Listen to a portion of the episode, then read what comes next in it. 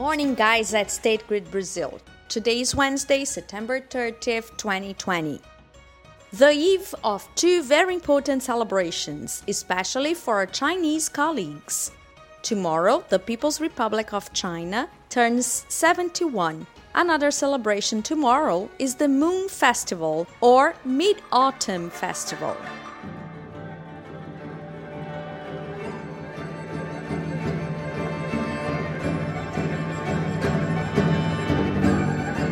To celebrate the anniversary, the Chinese embassy in Brazil held an online concert last Saturday with Chinese and Brazilian orchestras. Those who missed it can check out the concert on the website of the Your Energy is Essential campaign www.sgcomvc.com.br. On October 3rd, the party continues with a concert recorded live, which will be broadcast at 8 p.m. on the Music Box channel. A lua, quando ela roda, é nova, crescente ou cheia.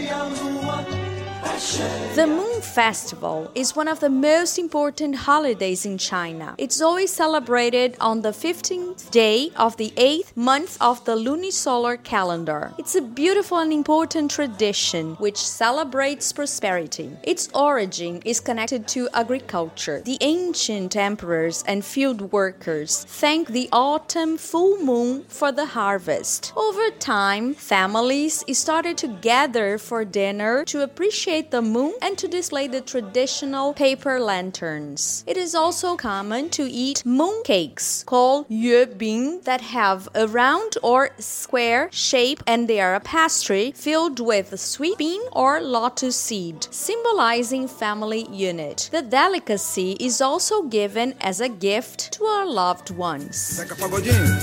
Vamos lembrar aqueles sambas bonitos de antigamente? Poxa, toda hora eu tô aqui pra isso. Então vamos deixar a velha guarda cantar. Vamos lá, rapaziada. Today in Rio de Janeiro, it's also a day to celebrate a tradition. It's the day to celebrate the Velha Guarda of the Samba schools, the guardians of the identity of the associations. And how beautiful is to see them going through the Sambadrome in formal wear, usually closing the school parade with great pride. To be part of this special group, one of the criteria is the number of years of service to the community. After all, as the lyrics of the song we're listening to say, there is a lot of history in the root of samba. É.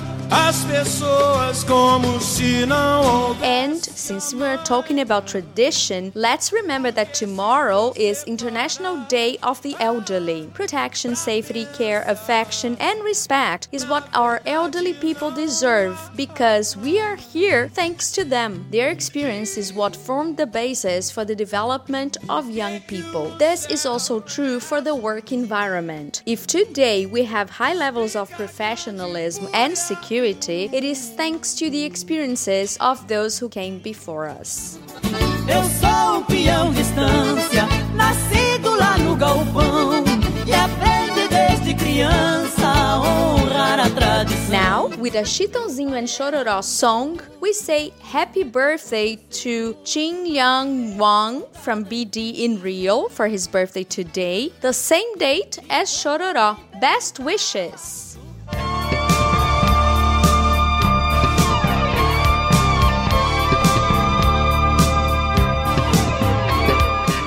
Today, we ended the Yellow September, a campaign that helped us to become more aware to help anyone thinking about committing suicide. The main thing is to observe and to know how to listen to people. Tomorrow, Pink October starts, a campaign to prevent breast cancer. This month, we'll talk a lot about this topic.